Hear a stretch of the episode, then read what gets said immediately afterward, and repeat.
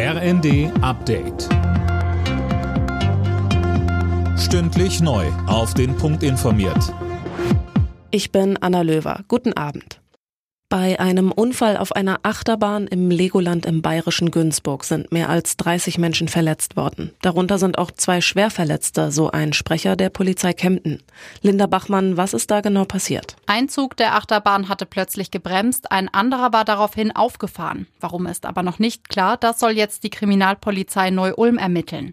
Nach dem Unfall konnten einige Fahrgäste nicht aussteigen, weil sich die Sicherungsbügel nicht öffnen ließen. Sie mussten von Rettungskräften befreit werden. Neben zahlreichen zahlreichen Polizisten und Feuerwehrleuten waren auch drei Helikopter im Einsatz. Der Freizeitpark wurde aber nicht geschlossen. Bundeskanzler Scholz hält die Entlastungspläne von Finanzminister Lindner für sehr hilfreich. Das hat er in seiner Sommerpressekonferenz erklärt.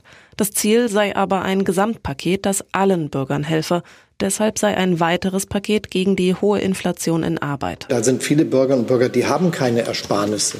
Die kommen mit ihrem Arbeitseinkommen so gerade zurecht. Und wenn die jetzt hören, dass sie vielleicht ein paar hundert Euro mehr für die Heizrechnung zahlen müssen, dann hinterlässt das ein mulmiges Gefühl.